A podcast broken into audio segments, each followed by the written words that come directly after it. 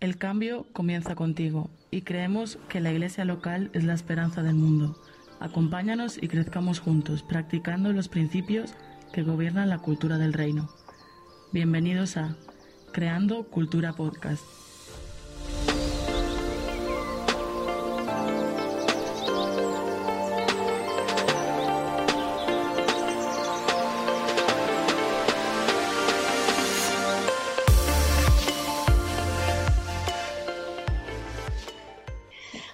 Hola, bienvenidos. Eh, estamos más aquí, una semana poderosa. Esta semana eh, va a ser muy especial, así que os damos la bienvenida a Creando Cultura Podcast. Estamos muy emocionados de todo lo que está sucediendo en este tiempo. Creemos que Dios eh, está hablando muy fuerte a nuestros corazones y, y nuestro mayor mm, anhelo es que cada episodio que se está sacando al aire pueda ser eh, de transformación para tu vida y que lo puedas usar para transformar tu entorno y podamos contagiar la ciudad y la nación de una cultura de reino y con esos valores tan fundamentales como, como cristianos. También queremos dar gracias a los que están ahí siempre, cada semana, que nos están apoyando pues por todas las redes, Instagram, em, YouTube, Spotify. Recuerda que puedes descargar los PDFs en nuestra página, web de la iglesia. Y bueno, hoy tenemos un invitado muy especial. otra entrevista más. Ahora sí, la semana pasada tuvimos al, al pastor brutal, brutal. La antepasada a, Iván Carra, que también fue algo que conectó muchas cosas. La verdad que todo tiene que ver, como hemos dicho, el Señor está cuadrando las cosas como Él quiere cuadrarlas. Eh, como también dijimos, era un episodio individual y mira lo que se está formando, ¿no? Eh, y esta semana tenemos un invitado muy especial. Él se llama Joel Farfán. Estamos conectando desde Bolivia. Es director en la base Jucum en, Santa Cruz de Bolivia. Joel, ¿qué tal? Bienvenido. ¿Cómo están mis hermanos? Qué gusto y qué honor poder conectarme con ustedes de esta manera. A pesar de la distancia, pues estamos en, unidos en espíritu. Amén, amén, así es. Eso, es lo que nos une en distancia y en, y en enfermedad, ¿no? Eh, Joel, director de base en Santa Cruz, Bolivia, de, de JCUM o JUCUM, ¿cómo le podríamos llamar? bueno, en Latinoamérica le decimos JUCUM, eh, me gusta más cómo suena. En España lo dicen JCUM. JCUM. en realidad es una sigla que quiere decir Juventud con una misión. Juventud con una misión, eso es lo que significa. Eh, ¿Y quién es Joel? ¿Quién es Joel? Aparte de director de JUCUM en Bolivia, ¿quién, ¿qué más nos podrías contar? Bueno, eh, soy Joel Farfán, como bien mencionó Oscar.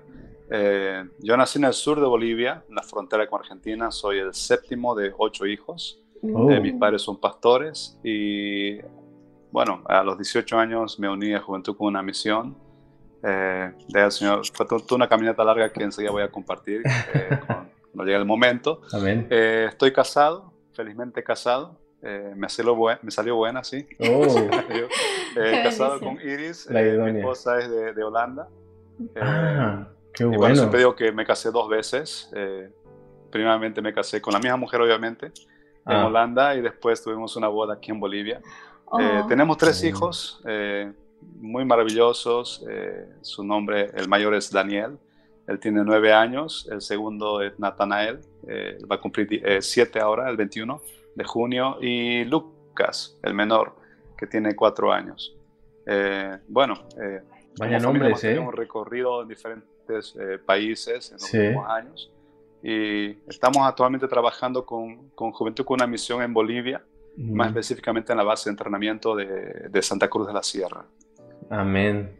Amén, amén. Y, y, y, bueno, de hecho, mm, quizás podrías explicarnos un poco qué es Jucum, ¿Qué es JCUM? Para que la gente ya lo sabe, el pastor aquí nos ha explicado mucho sobre ello, su historia allí, pero ¿qué, ¿cómo se vive esto? ¿Cómo nació? ¿De dónde viene?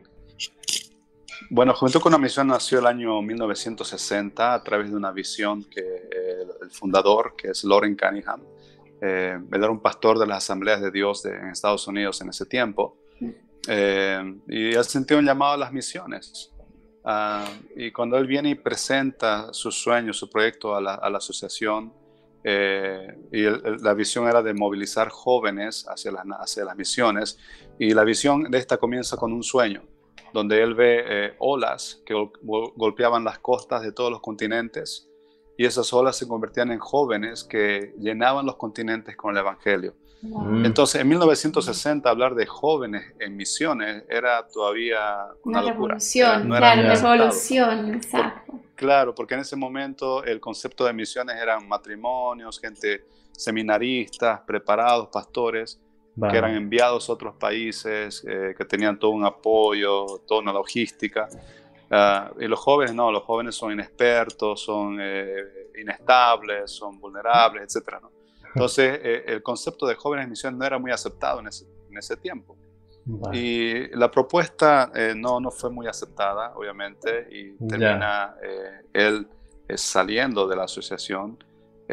Y ahí Dios comienza a guiar, a hablar, a mover que esto, este, no es, no, este movimiento no se queda dentro de una denominación, sino que esto es algo que va a, a ser un movimiento internacional e interdenominacional. Y de esta manera es que eh, Juventud con Misión nace en Estados Unidos, primeramente con pequeñas cruzadas a las Bahamas, eh, en el Caribe, y de ahí eh, poco a poco comienza a tomar forma hasta, hasta formar diferentes cursos de entrenamiento, en el futuro después levantar lo que son los barcos de misericordia que se conocieron, que es los Mercy Ships, que creció tanto el ministerio que finalmente se, se, lo liberó y es un ministerio que funciona por sí mismo actualmente. Eh, con barcos hospitales en el África, en diferentes lugares. Eh, nació después la Universidad de las Naciones en la década de los 80, eh, que actualmente tenemos 10 facultades que, que, se enfocan en cada una de las esferas de la sociedad. Y tenemos diferente diversidad de cursos de entrenamiento dentro de estas facultades que siguen todo un currículum, una malla curricular para las carreras de licenciatura y maestría en diferentes áreas, diferentes profesiones que están apuntadas a traer transformación a cada una de las esferas de la sociedad. Tenemos la facultad de familia, la facultad de consejería, la facultad de estudios bíblicos y ministerios cristianos, la facultad de comunicaciones, la facultad de ciencia y tecnología y así. Cada una de estas eh, eh, facultades está apuntando a una de las esferas de la sociedad para traer transformación y discipulado a esas esferas. Y el año pasado cumplimos 60 eh, años precisamente de, como misión y Ministerio estable. Estuvimos haciendo cuentas, eh, sí, haciendo cuentas de hasta dónde hemos, hasta dónde se nos ha llevado, eh, un poco midiendo crecimiento y más allá eh, de mirar dónde estamos, ver dónde no estamos y dónde hay necesidad de ir, ¿no? Sí. Y actualmente contamos con más de 100, bases en más de 180 países. Pero tenemos ministerios, equipos permanentes en cada nación de la tierra eh, con aproximadamente, eh, eh, como misión tenemos alrededor de 25 mil obreros a tiempo completo trabajando, sin contar estudiantes, ni voluntarios, ni personal a corto plazo. Estamos hablando de obreros a largo plazo. y en los últimos 60 años, pues hemos tenido la oportunidad de, de entrenar y discipular a personas que han pasado por nuestras diferentes cursos de entrenamiento aproximadamente a 6 millones de, jóvenes y matrimonios y demás que hemos tenido la oportunidad de discipular en estos 60 años. Y el desafío es, es grande, es, mayor. Eh, las oportunidades son, son nuevas, son diferentes y el Señor siempre nos está desafiando a más, a ir eh, a donde no estamos, a hacer las cosas en formas diferentes, de maneras diferentes, a desafiar lo establecido, a romper las estructuras y así mm. es como el Señor desde sus inicios ha ido guiando como misión. ¿no? Mm. No siempre lo hacemos eh, tan profesionalmente como otros, pero como alguien eh, bien dijo de nosotros como misión, eh, somos como aquel misionero que entra con un machete abriendo campo por la selva. Después vendrán otros con su caterpillar por atrás abriendo caminos y carreteras. Pero si no fue por este que fue abriendo camino, no habría una carretera ahí en el futuro.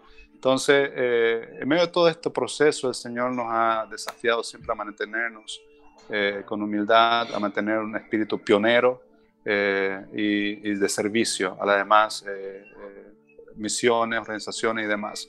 Porque muchos movimientos internacionales que son conocidos hoy en día nacieron en Juventud con la Misión, ¿no? Como, por ejemplo, lo, que, lo que es conocido como la Marcha para Jesús, eh, todo este movimiento de, de, 30 días de oración por el mundo musulmán, y tantos otros movimientos que, que son internacionales y están afectando a diferentes iglesias y demás. nacieron en, Jucum y lo soltamos para que bendiga al cuerpo de Cristo. No es que nosotros ponemos nuestra banderita en todo lado, porque no se trata de eso, sino de se trata de extender el reino de los cielos ah, y bueno, y de alcanzar a, los no alcanzados. Qué bendición y, me imagino que, que y, me, parece, ahora que estaba, estaba reflexionando un poco lo que acababas de decir, ¿no? Y, hablábamos de números tan grandes, pero acababas diciendo la frase, y todavía queda, o sea, no es suficiente, ¿no? Y cuántas todavía millones y billones de personas quedan todavía para alcanzar, ¿no? Y yo te mm. quería preguntar, mm, un misionero, em, ¿por qué filtro tiene que pasar? O sea, esto, esto es un llamado y, y solo basta con el llamado. Em, bueno, nos has explicado que hay un montón de, de, de, bases, ¿no? Biblia, de estudios por donde pasan. Eh, ¿Cómo funciona? Bueno, eh, previamente antes de entrar esto del llamado y de cómo funciona, eh, entender primeramente qué es misiones, ¿no? Porque a veces cuando uno piensa en misiones es agarrar mis maletas, a mi familia y irme al otro lado del mundo. Cuanto más lejos, China, irme a mejor, ¿eh? Claro. Sí. Eh, sin embargo, el concepto de misiones, y quizás me estoy adelantando a una pregunta, ¿no? Dale, dale, no, no, no, dale. Pero Dios está cambiando eh, los paradigmas, eh, el entendimiento de misiones, ¿no? Porque en realidad nuestro llamado es al todo. Exacto. Entonces, así como hay que alcanzar a la China, al África, al, mundo musulmán, al mundo eh, hindú, al mundo budista, eh, inclusive al mundo cristiano como Europa, que necesita ser re-evangelizado y reconquistado para el, para, para el Evangelio, eh, hay necesidad de disciplinar cada una de las esferas de la sociedad. entender que el llamado de la Gran Comisión no se trata solamente de alcanzar al individuo, como dice, ir y predicar a toda criatura, sino que también, eh, tanto en, Marcos 16 como en Mateo 28, también nos habla la otra gran comisión, otro aspecto es de ir y hacer discípulos, de todas las naciones, ¿no? y, y, de hacer discípulos de las naciones. Entonces, está el aspecto de, alcanzar al individuo, de discipular al individuo, pero también de alcanzar y de discipular las naciones. Eh, y, yo creo que entender que el llamado misionero no es para unos cuantos escogidos. Mm, el llamado de, misiones, porque misionero es simplemente un enviado, es alguien que es enviado. Ese es el concepto eh, en, sí de misiones, ¿no? Alguien que es enviado. Eh, y enviado puede ser a la esquina, puede ser enviado al, siguiente, al barrio que está al otro lado, o al otro lado de la ciudad, o enviado a otra provincia o estado, como sea que llamen, en su país o enviado a otra nación o a otro continente. Entonces, eh, entender que el llamado de Jesús, cuando habla en, Hechos capítulo 1, eh, versículo 8, que recibiréis poder cuando haya venido sobre vosotros el Espíritu Santo y me seréis testigos en Jerusalén, en Judea, en Samaria, ahí hasta lo último de la tierra. Mm. Entonces, ese concepto, y algunas veces muchos han interpretado como no, primeramente tienes que hacer en Jerusalén. Si aquí te funciona, entonces te enviamos a Samaria o a Judea. Y si ahí te funciona, entonces al último la tierra. Eh, pero el, concepto de este versículo en sí, eh, en el original, eh, da un, sentido de que a la vez que se predica en Jerusalén, se tiene que predicar en Judea, en Samaria y se tiene que predicar en la última tierra. Entonces, nuestro llamado es al todo, en todo tiempo, por decir así, y todos somos llamados. Porque esa gran comisión, ese llamado de, de Jesús de predicar el Evangelio, es a todos sus discípulos. Si tú eres un seguidor de Jesús, si tú eres un discípulo de Cristo Jesús, el llamado es para ti. Amén. ¿Cómo lo vas a ejecutar ese llamado? Eso sí es diferente. Esa es la misión, ¿no? Exactamente. Esa es la misión. El qué, el qué es para todos. Amén. El cómo ahí se aplica de forma diferente. Ahora, a personas que eh, sirven en ministerio permanente, tiempo completo, en el ministerio, eh, que tiene un llamado para servir en un país o en otro contexto, eh, dependiendo el llamado, dependiendo el, lugar de trabajo, es el tipo de preparación que va, vas a tomar. Mm. Si, si, si, tu sentir es de trabajar eh, con la iglesia local en tu ciudad, tendrás un tipo de preparación. Si tu sentir es que tienes que ir a otra nación donde hablan otro idioma, donde hay otra religión predominante, es mm. otro tipo de preparación y entrenamiento que debes seguir, ¿no? Entonces, el proceso, y algo que yo quiero que, entendamos, es que no podemos eh, hacer como eh, producción en serie de misioneros, eh, sino mm. que el trato de Dios es diferente con cada persona. el trato de Dios es único, es diferente con otra persona. ¿Y dónde comienza esto? Es con entender el llamado de Dios para con tu vida, entender mm. que tu corazón tiene que alinearse con el corazón de Dios y apasionarse por las cosas que a Dios le apasionan. Y una de las mm. cosas que a Dios le apasionan son los perdidos. Son los perdidos. Y a veces hacemos tanto énfasis eh, en prepararnos para predicar al coro, como dicen, dicen en inglés, ¿no? Preach the choir. Eh, y cuando hay un mundo que se está perdiendo. ¿no? Y, y, como iglesia invertimos tanto en, entretenernos, entretener a los cristianos con programas, con esto, con demás cosas, cuando hay un mundo que no está recibiendo, recibiendo tanto. Y yo creo que hay un teólogo inglés que decía, no recuerdo su nombre en este momento, eh, hablando del mundo inglés, él decía, eh, la iglesia eh, cristiana, el mundo cristiano eh, inglés, hmm. eh, está muriendo de hambre. No porque le falta la comida, porque el idioma inglés es el idioma que más recursos bíblicos tiene. comentarios, diccionarios, traducciones bíblicas. De todo. es, inglés, es, es, es, el idioma que tiene un banquete servido. Entonces la gente está muriendo de hambre no porque no tenga que comer, sino porque ha perdido las ganas de comer. El hambre, sí. Y esa es una, una, una, eh, triste realidad que está pasando en el mundo occidental y está llegando a, a, otras naciones también. Entonces, eh, ya, yo quiero desafiarte a entender que el llamado de Dios es para ti. Si tú estás escuchando este podcast, es porque Dios te quiere desafiar a salir de tu zona de confort, a salir de tu comodidad y entender que ahí donde estás, en tu trabajo, en tu profesión, Dios te quiere usar para hacer sal y luz en ese lugar. Wow. Sí. Y una cosa que tenemos que, dejar que Dios rompa en nosotros es esa dicotomía de separar lo sacro de eh, lo pagano, por decir así, ¿no? Lo, lo, santo de lo secular, ¿no? Mm. Lo sagrado de lo secular. Decimos, esto es servicio a Dios, esto es ministerio cristiano. ¿ya? La oración, la intercesión, la predicación de la palabra, eh, mi trabajo, eso es algo secular. ¿ya? Eh, mi profesión, eso es secular. Y entonces la persona piensa que el domingo, porque está en la iglesia cantando, lavando, está haciendo un servicio a Dios. Y el resto de la semana, cuando estás en tu trabajo, en tu escuela, en tu universidad, eh, en lo que sea que estés, en tu negocio, ah, eso es algo secular. Mientras tengamos ese pensamiento, estamos perdiendo autoridad de discipular a este mundo. Porque dice la palabra claramente que todo lo que hacemos, sea de palabra o de hecho, es para Dios. Y entender que es tan espiritual tu profesión como eh, cantar en alabanza. es tan espiritual lavar la losa como un tiempo, una hora de intercesión. ¿Por qué? Porque todo lo que hago lo hago para, el Señor. Y, con excelencia. y Dios tiene que romper esa dicotomía en nuestra mente y entender que Dios puede usar tu profesión, usar la plataforma que tienes ahí en tu trabajo para desde ese púlpito traer transformación y ministrar a esa área en la sociedad en la que tú estás. Wow, hmm. es, es poderoso y es Mira, es algo que, que, también lo hemos hablado en algún episodio de esto, porque muchas veces em, lo que mm. dices tú, ¿no?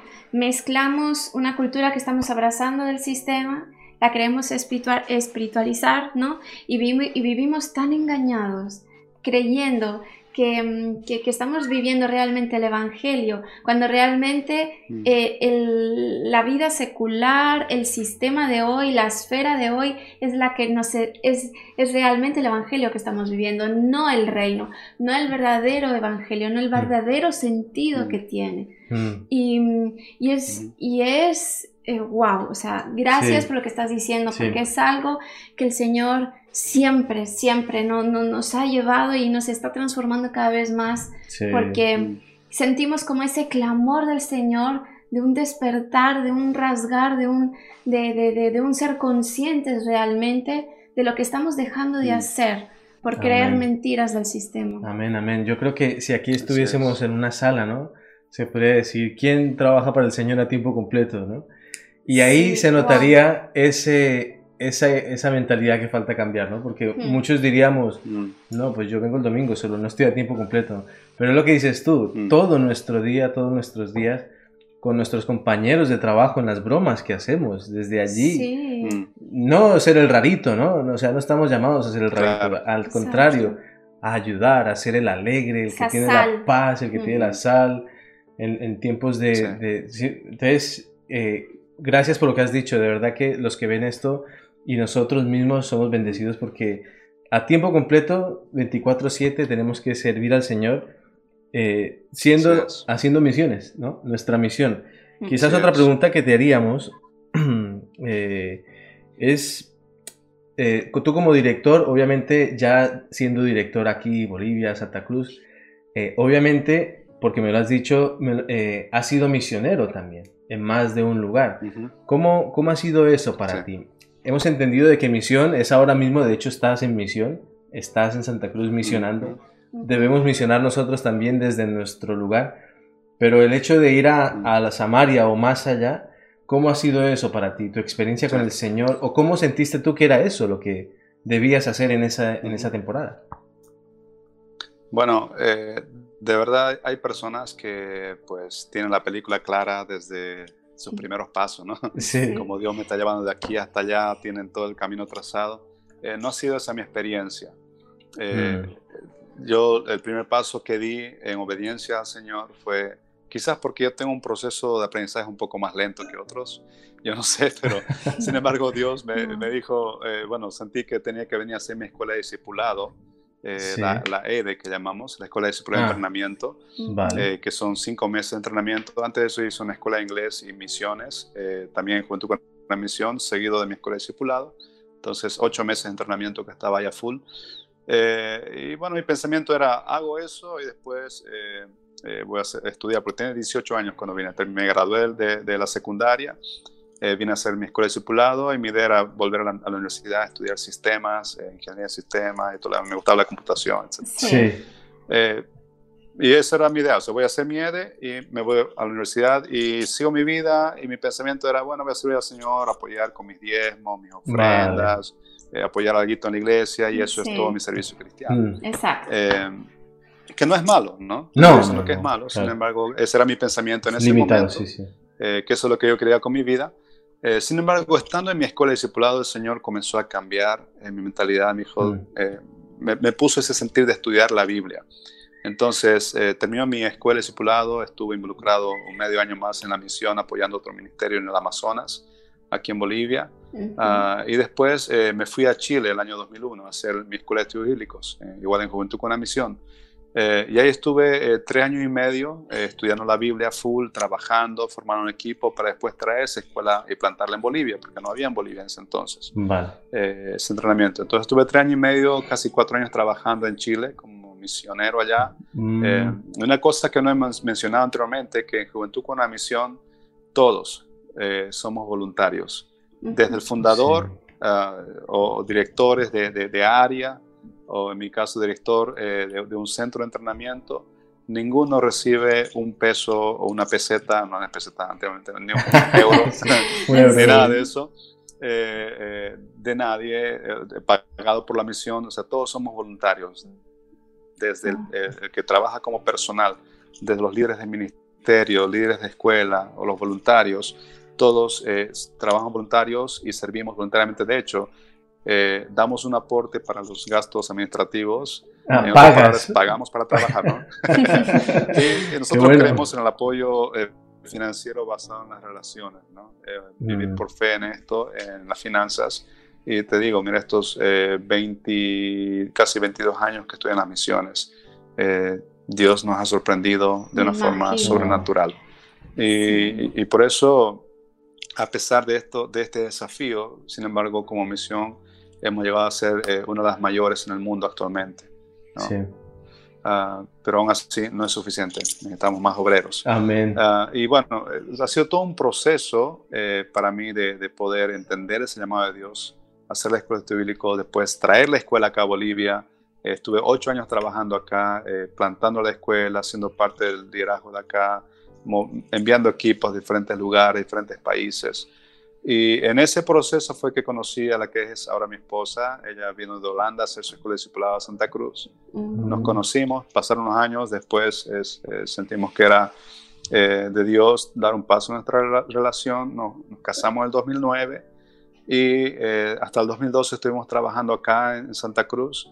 Y en ese proceso sentimos que teníamos que volver a Holanda por un lado, porque mi esposa, ella es doctora eh, y quería hacer su especialidad en, medicina eh, física y rehabilitación, que se llama fisiatría en estos lugares. Y eh, entonces era el tiempo que más o menos que iba a tomar, a, casi cinco años, hacer la especialidad. Y me sentí de ir y conocer su cultura y también involucrarme con la misión en, en Holanda. y sentimos que Dios nos guió, abrió las puertas de forma sobrenatural, fuimos para allá. Y en Holanda yo estuve trabajando seis años con Juventud con la Misión también, levantando las escuelas bíblicas ahí en Amsterdam. Eh, y trabajando como misionero voluntario en Europa sin recibir un peso. eh, es una, locura, pero nuevamente Dios ha sido fiel, eh, no nos hizo faltar. Eh, en todo ese tiempo, estando en Europa, pues estuvimos orando al Señor, Señor. sabemos que es este tiempo, cinco o seis años de, de acá, de prepararnos, de entrenarnos en diferentes otros aspectos mientras servimos en la misión y que después venía un, paso a más largo plazo. Eh, para ir como familia, establecernos en un lugar y servir a largo plazo. Mm. Ah, y en ese tiempo pues estábamos abiertos, será Asia, será África, será... Y estábamos buscando y orando y orando, pasamos eh, dos a tres años en oración eh, a los niños involucrando en intercesión todos los, mm. meses, orando por diferentes continentes, países, mm. hasta que el Señor comenzó poco a poco a, enfocarnos en Latinoamérica. Y en Latinoamérica, pues vamos bajando hasta que llegamos a Argentina y era Dios diciendo, bueno, el primer paso es ir a Argentina, pero sabíamos que Argentina era solamente un puente y que a largo, plazo, a largo plazo iba a ser Bolivia. Mm. O sea, volvimos al origen, ¿no? Al origen, Y no pensábamos que iba a ser así, no volvimos a Bolivia porque fue nuestra primera opción, mm. eh, sino porque sentimos que Dios nos fue guiando de esa manera. Entonces estuvimos un año sirviendo con, con Jucum en Argentina, eh, sirviendo allá a las iglesias locales, hasta que el Señor nos trajo acá a Santa Cruz el año pasado, eh, que estamos acá, y bueno, a largo plazo sirviendo en este lugar. Entonces ha sido todo un proceso de paso a paso, ir conociendo, ir eh, eh, viendo la guía de Dios. Ah, pero nuestro ministerio eh, en sí, como familia, decidimos poner un, un, nombre a nuestro ministerio, es Equip, ¿no? basado en, en Efesios 4.12, ¿no? que habla de equipar a los santos para la obra del ministerio. Eh, entonces, ah. es, es, nuestro nuestro eslogan, como por decir así, ¿no? nuestro versículo clave como familia. Wow, así que sea donde sea que Señor nos lleva, nuestro trabajo va a ser equipar, mm. tanto en lo espiritual como en lo físico, en lo profesional. Yo te iba a preguntar em, algo que, ahora que te escuchaba aquí, hablabas de familia. ¿Cómo, cómo viven nuestros hijos? O sea, ¿cómo, cómo viven nuestros hijos? Este estilo, este estilo de vida, esa, esa entrega y, y, y cómo el Señor pone ese sello de visión ¿no? en, en una familia. Eh, ¿cómo, cómo, cómo, se vive eso?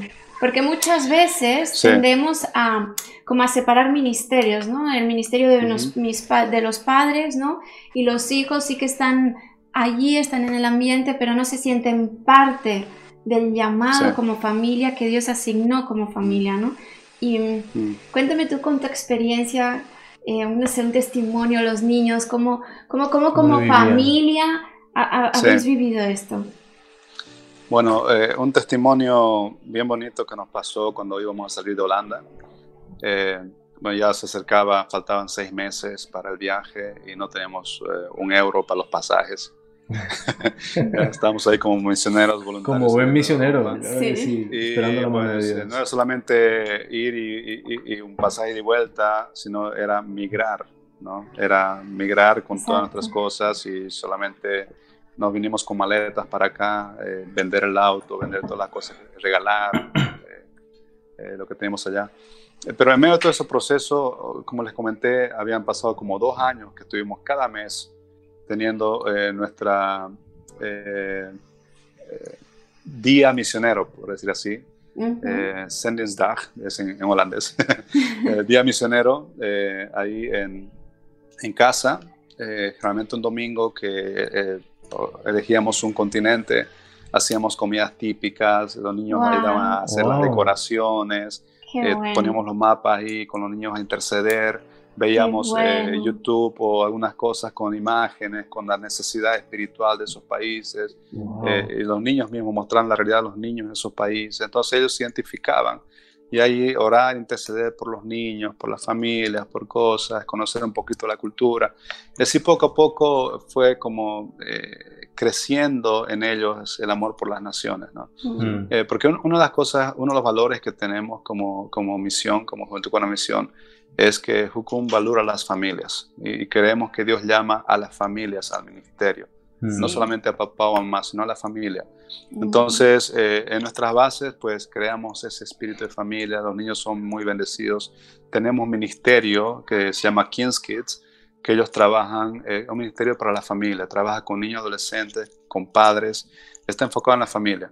Ah, sin embargo, no deja de ser desafiante, de ser sincero, el hecho de, tener a los hijos eh, en misiones, porque hay un aspecto que más y más se está eh, eh, entendiendo, que es esto que llaman los eh, Third Culture Kids, los niños de la tercera cultura, ¿no?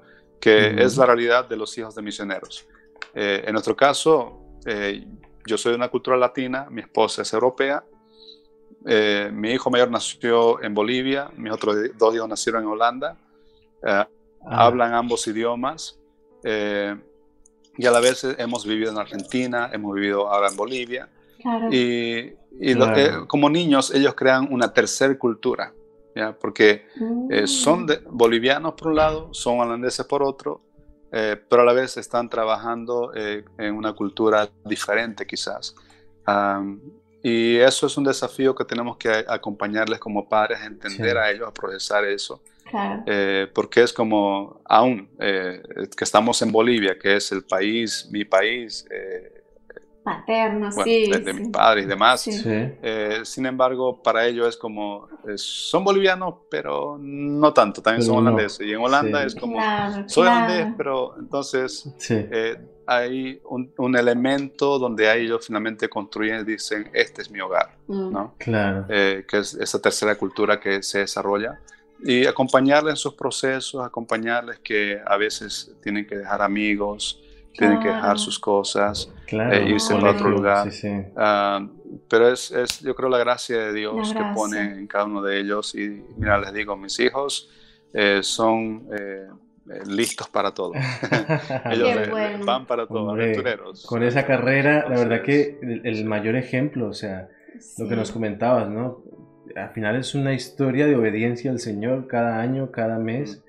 Y ese es el mayor ejemplo. Ellos, como dices tú, están listos para todo porque están acostumbrados. sí, y fíjate cuántas veces como padres, ¿no? Bueno, a lo mejor aquí nos estamos desviando un poco, perdón, hacemos un entre paréntesis, ¿no? Pero, pero em, a veces tanto como padres nos preocupamos, ¿no? De que nuestros hijos que, que estén ocupados con tantas cosas extraescolares del colegio eh, y, y con el corazón tan lejos de la, no sé, de la necesidad, del padecimiento de Dios por sus hijos, ¿no? Y, y hacemos como, como que apartamos a nuestros hijos del, del clamor de Dios sobre su, sobre, su, sobre su esposa, sobre su amada, a la que va a venir a buscar, ¿no? Y, y yo creo que estamos en un tiempo crucial y, y, me encanta lo que acabas de decir porque... Em, eh, lo, hablábamos, eh, lo hablábamos ayer que estábamos hablando y, y, estamos en un tiempo tan clave como familia, ¿no? de involucrar a mm. nuestros hijos, de hacerle parte de, de la visión que Dios ha decretado en cada hogar, como, como, como, como qué estrategia va a utilizar en esta familia para, para llegar a más personas, ¿no? Y, y, y cada vez más la familia va a estar más atacada. O sea, lo podemos ver como el diseño de la familia está siendo continuamente atacada. Y incluso tenemos prohibido hablar cosas en redes sociales al público para, para no afectar a la sociedad, ¿no? Y, y, y wow, o sea, ¿qué, qué, ¿cuánto tenemos que tener en cuenta? De involucrar y de, y de y a veces ocupamos nuestros hijos de que los queremos meter en una burbuja de que no que tengan amigos que no nos vamos a mover de aquí por el miedo a la inestabilidad no de, de, de, nuestros hijos y, nos estamos y estamos lo que decía él no apartándonos cada vez más de esa obediencia a lo que Dios nos está llamando a hacer. No estamos para perder el tiempo. O sea, em, cada, cada día es, es, crucial para Dios. Amén, amén. así, lo creemos. Esperemos que estés captando todo esto. Dinos, dinos. Habla, claro que sí. Una de las cosas que, que lo, lo, que tú dices, ¿no? que nuestros hijos están siendo atacados, mm. eh, la familia, el diseño de la familia está siendo atacado de diferentes maneras.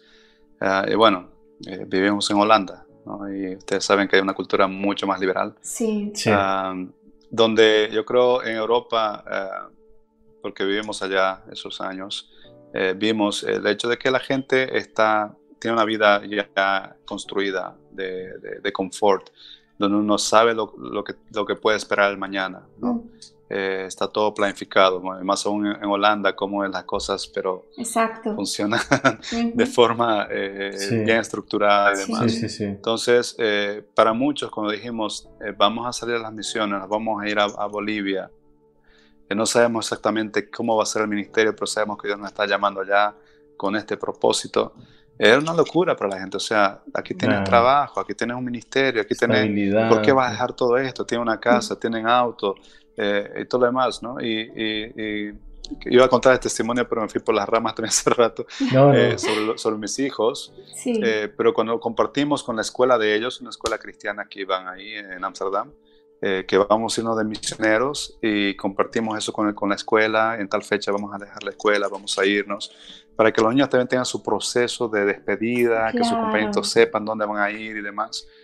Ah, y fue tan lindo que justo antes de, de, la, de, la, vacación de verano, eh, la escuela eh, iba a hacer un, una actividad para levantar finanzas, ¿no? una sponsor uh, run que llama, para levantar finanzas eh, patrocinadores, ¿no? Eh, para, y cada año hacen para un ministerio o un, proyecto diferente. Vale. Y ese año, eh, pues, dejaron abierto y muchos padres dijeron, ah, apoyemos a Daniel y a Natán, que eran mis hijos que estaban en la escuela, ah. que van a mudarse con, con, su familia para Bolivia. Entonces, dijeron, vamos a apoyar el proyecto de la familia Farfán. Y todos los niños de todo el colegio, eran como 300 niños, todos emocionados porque van a apoyar a sus compañeritos para que ellos y su familia puedan ir a las misiones. Eh, fue tan lindo y, hicieron, todos los niños empezaron a buscar sponsors y todos los niños, la actividad era de la escuela, los niños tenían que hacer una carrera y, por cada vuelta que daban, eh, de, tanta distancia, eh, iban a, a ganar cierto mm, monto, ¿no? Sí. Eh, y empezaron a levantar los niños muy emocionados a promover por todo lado. Wow. Y mira, en, esa, en esa carrera se levantó más de 5 mil euros. Wow. Eh, y era, y era un, un, monto para ellos mismos como locos. O sea, todos los años claro, los ministerios mucho más grandes, proyectos eh, mucho más grandes, apenas llegaban a los 1.500, 2.000 como máximo. Y, para ella como, wow, nunca vimos tanto, tanta generosidad Como el Señor les eh, ¿Cómo, afirma a los niños, los niños de una manera, a tus hijos, pero incluso a los que sirvieron para eso, ¿no? Cómo el Señor es bueno y los corazones puros. Eso yo creo, lo veo como una afirmación primeramente a tus hijos, ¿no? Eh, cómo el Señor obra cuando tú obedeces. Y a los niños del lugar, obviamente. Qué, impresionante. y estaban los niños re, eh, contentos porque sentían el apoyo de todos sus compañeritos y después, cuando terminaba el año, toda la escuela, los niños extendiendo sus manos, orando por los niños, haciéndolos para ir a las misiones. O sea, fue tan lindo ver el respaldo de Dios aún en esos detalles pequeños para nuestros hijos y ellos sentir ¿no? todo el proceso de despedida por decir mm. así, de, de, luto que se vive al dejar esas cosas atrás. Sin embargo, como Dios fue preparando sus corazones y fue una transición eh, natural, sin, sin muchos conflictos ni, ni dolor. ¿no? Y, con sello, ¿no? y con, un sello de, de esta, el Señor está aquí y os voy a honrar donde vayáis. Sí, bueno, quizás te podríamos preguntar. Dime, dinos. No, dale, dale, por favor. Esa la pregunta. Eh, bueno, hablando, claro, nos has dicho, de hecho, nos, nos llegaste a comentar que por un tiempo corto, pero estuviste hasta en India has estado en Chile, has estado en Bolivia, en Holanda. Eh, en Holanda me comentaste que habías viajado visitando muchas iglesias de, de, ahí mismo en Europa. Eh, todos estos lugares que tú has conocido sirviendo al Señor, eh, ¿cómo, ¿cómo crees que ha cambiado? ¿Cómo han sido? ¿Cómo están siendo ahora? ¿Y cómo crees que serán este tipo de misiones fuera de tu lugar? ¿no? Hemos entendido ya que la misión se trata no solo de ir fuera, pero entendiendo de, una misión saliendo de tu lugar de, comodidad, ¿cómo, cómo han sido, cómo son y cómo crees que, que viene? ¿Cómo crees que serán? Sí, antiguamente eh, o anteriormente en la generación, eh, quizás una o dos generaciones atrás, el concepto de misiones, por lo menos aquí en Latinoamérica, en África, en Asia, era un, perdón la expresión, un gringuito, el que decimos acá, una persona de tez clara, de ojos claros, cabello castaño, eh, con sus cuatro o cinco hijitos, con su sombrero, con su mochila, eh, manejando una, Land Rover, eh, viniendo para acá con, con, con, apoyo financiero para levantar iglesias, para levantar ministerios. era el concepto que teníamos en misiones, es, eso solamente para los del el occidente. Eh, es solamente para las personas de, de aquellas eh, zonas geográficas que, pueden hacer plata. Eh, exactamente. sin embargo, como les digo, Dios ha venido cambiando los paradigmas. por ejemplo, los, los, los, jóvenes en misiones. otro paradigma que Dios ha ido rompiendo es el ministerio de la mujer o la mujer en el ministerio. y varias cosas que, como tú hace rato mencionabas uno de ustedes, la cultura, ¿no? Sí. Eh, porque tenemos una cultura donde nacemos, la cultura local, eh, ya sea española, ya sea boliviana, de donde sea, eh, que influencia nuestro pensamiento, influencia la forma como vemos el mundo, ¿ya? Mm. Nuestra cosmovisión, ¿no? pero como cristianos también nosotros desarrollamos nuestra propia cultura, que muchas veces la cultura cristiana, como políticas, como normas que tenemos, eh, como dogmas que nosotros creamos, o, doctrinas inclusive, eh, que en cierta manera está influenciada por el humanismo o influenciada por la cultura eh, local, que nos hace ver la, vida, aún la Biblia o aún el cristianismo de una manera diferente. Y tenemos la otra cultura que es la cultura cristocéntrica, cultura bíblica cristocéntrica, eh, y esa cultura es la que tenemos que llevar a las naciones. Sí. Eh, el problema es que muchos de estos que trajeron el Evangelio para estos lados u otros lugares, trajeron una cultura cristiana y no necesariamente y no siempre una cultura bíblica cristiana. Mm. Eh, y hay que separar esos, esos aspectos, ¿no? Claro. Ah, y Dios no está, no está este tiempo llamando, llamándonos a volver a la palabra, a volver a la Biblia. Y, un llamado, un compromiso que hemos tomado como misión de erradicar la pobreza bíblica, eh, empezando en la iglesia y para otros lugares. Eh, porque aún hablando de iglesia, se estima que menos del 10% de los cristianos en el mundo han leído por lo menos una vez la Biblia completa. menos del 10%. Y mira Imagínate. Exacto. Sí, sí, sí, habla, perdón. Sí, sí, sí, sí. Esas, esas son las estadísticas que tenemos que ni siquiera leemos la Biblia, ¿qué transformación vamos a traer? Este ¿Qué vamos a llevar? Si, no conocemos, si no conocemos qué es la verdad, ¿cómo vamos a enseñar la verdad? ¿Qué verdad estamos transmitiendo y enseñando? ¿Y qué Entonces, tan preparados desafío... Ay, perdón, que le interrumpo todo el rato. No, y que también digo que, que, también digo, ¿y qué tan preparados para el tiempo que llega? O sea, realmente, si no hay esta riqueza del conocimiento, de inquirir la palabra, cómo vamos a estar preparados y cómo vamos a saber en qué tiempo estamos, cómo tenemos que estar preparados como iglesia para este tiempo, porque los tiempos de antes no son los de ahora.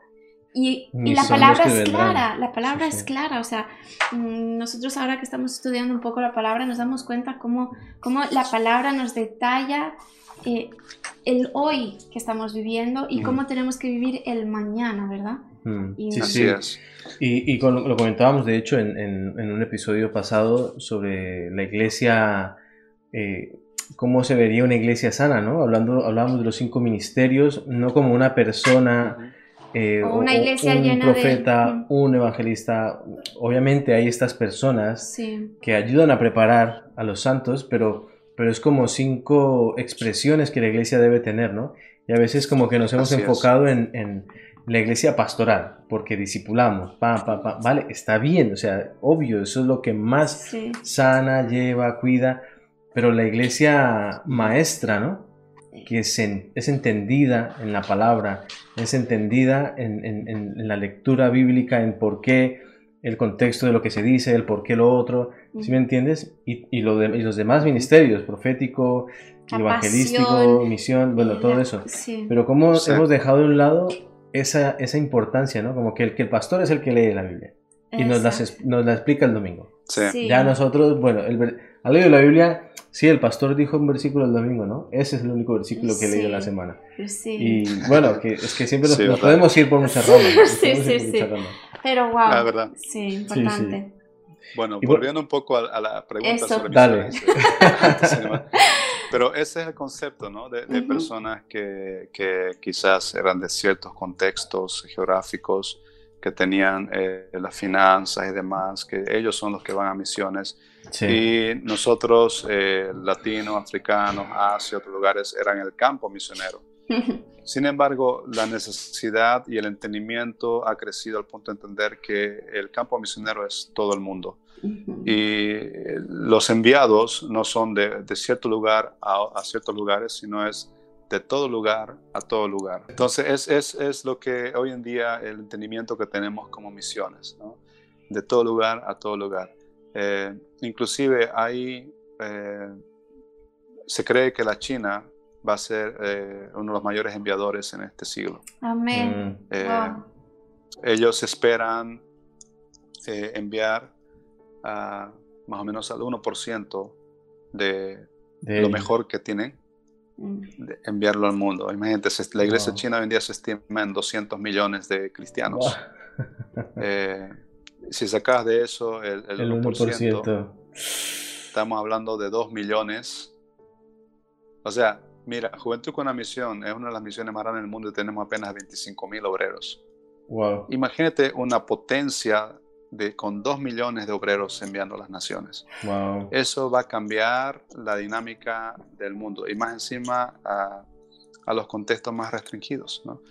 Ah, pero ese es tema para, para, otro, otra enseñanza. Sin embargo, está, cambiando y las misiones no solamente que eh, hoy en día es de todo lugar a todo lugar, sino una de las cosas que he estado mencionando constantemente es las esferas de la sociedad. Mm. Eh, aún el, formato de iglesia está cambiando y va a cambiar. Y tenemos que entender lo nuevo que Dios está haciendo. Y esta pandemia nos ha ha permitido ver y entender esos cambios. Y si no nos preparamos para lo nuevo de Dios, eh, vamos a pasar, vamos a dejar de ser relevantes. Eh, porque la iglesia no es ese templo, ese, ese, edificio donde se reúne un montón de gente el fin de semana. La iglesia son eh, hombres y mujeres llenas de espíritu que están en cada lugar, cada esquina de la sociedad, trayendo presencia de Dios y transformación en ese lugar. Entonces, cuando hablamos de misiones de aquí adelante, tenemos que hablar de cómo como iglesia vamos a eh, afectar e influenciar cada una de las esferas de nuestra sociedad. Estamos hablando de la educación, los medios de comunicación, las artes, el deporte, la ciencia, la tecnología, el gobierno, la política, la economía, los negocios, etcétera, etcétera, la familia. Mm. ¿ya?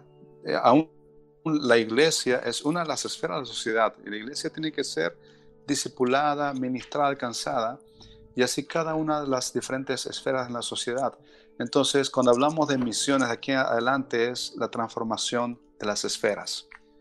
Y ahí tú ves una nación siendo discipulada y alcanzada con el Evangelio. Amén, amén, amén, así es. Ayer nos pasó, hablábamos y nos dejabas con el corazón a, mil y hoy estamos en las mismas porque estás añadiendo más a lo que comentamos y es y, bueno y una de las preguntas que te teníamos también era era esa.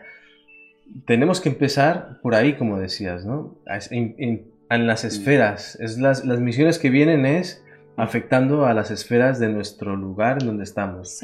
Y, y, y también de la otra manera como hablabas de China vendrán para aquí pero ¿cómo, te preguntamos, cómo podemos instaurar ese tipo de cultura misional, de misiones, de, afectar las esferas, incluso también de, salir fuera, que si China viene aquí, como dices tú, todos a todo lado, ¿no? Nosotros ir a, China, no sé, o, al lado de China, porque China viene aquí.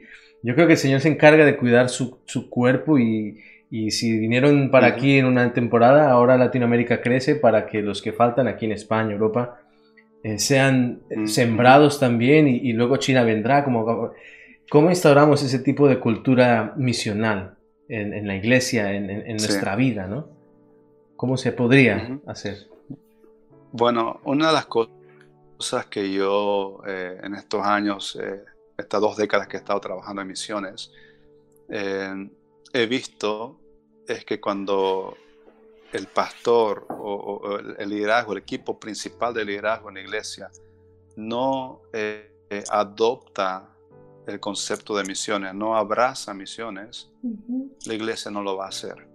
Entonces no se trata de un programa, un entrenamiento nomás que se da, sino que desde arriba la cabeza, el liderazgo, tiene que abrazar y entender y apasionarse por misiones. Mm.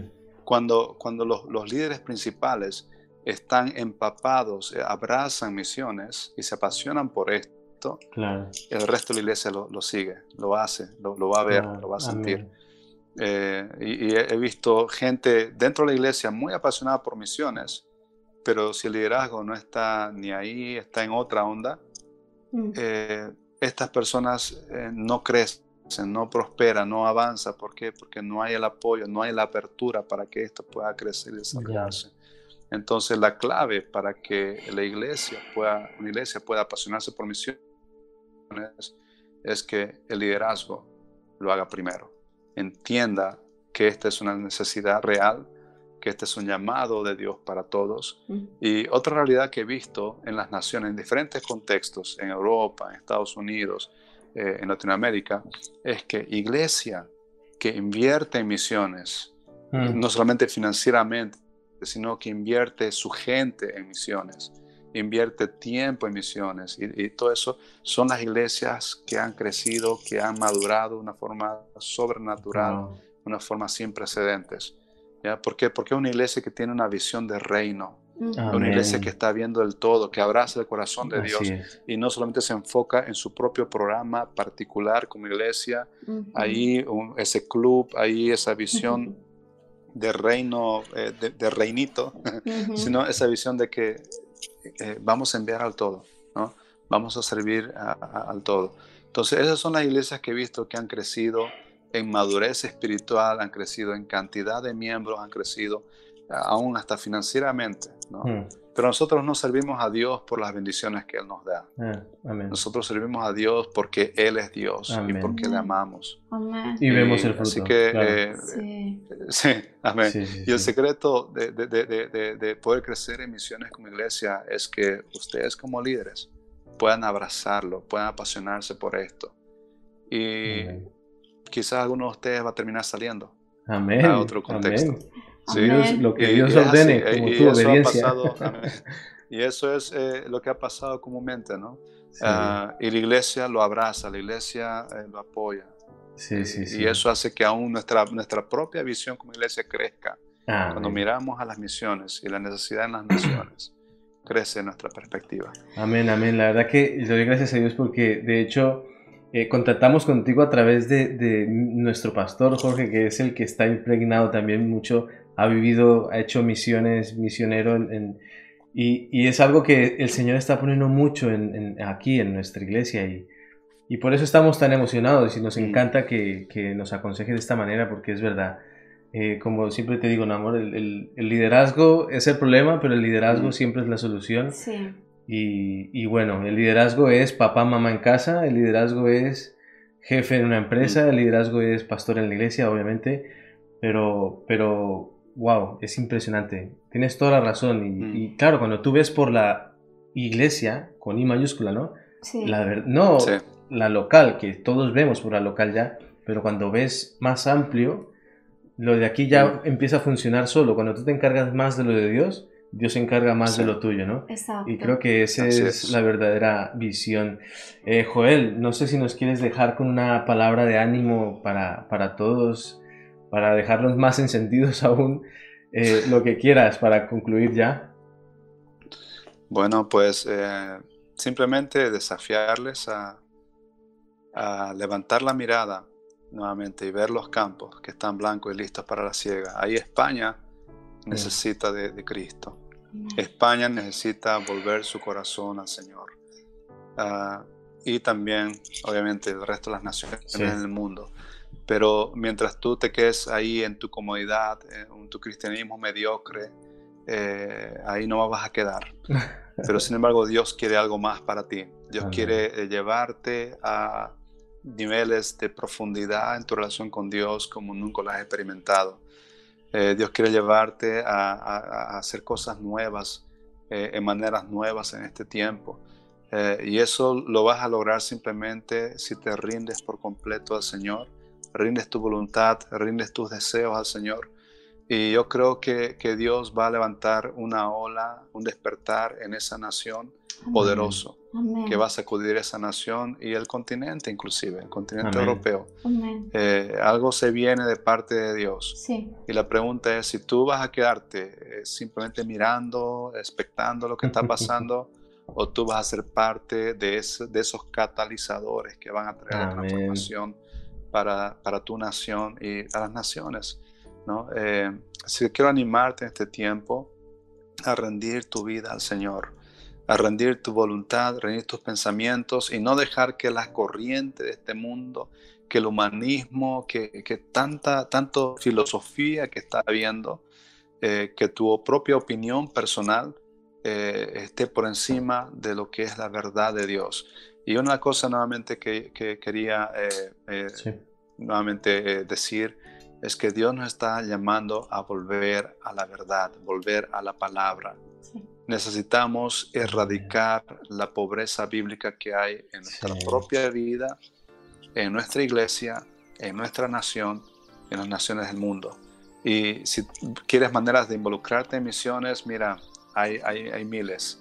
Y este tiempo eh, estamos eh, queriendo, eh, levantar proyectos para traducción de la Biblia queremos eh, levantar eh, eh, proyectos para, para, poder financiar publicaciones de traducciones para Biblia y demás.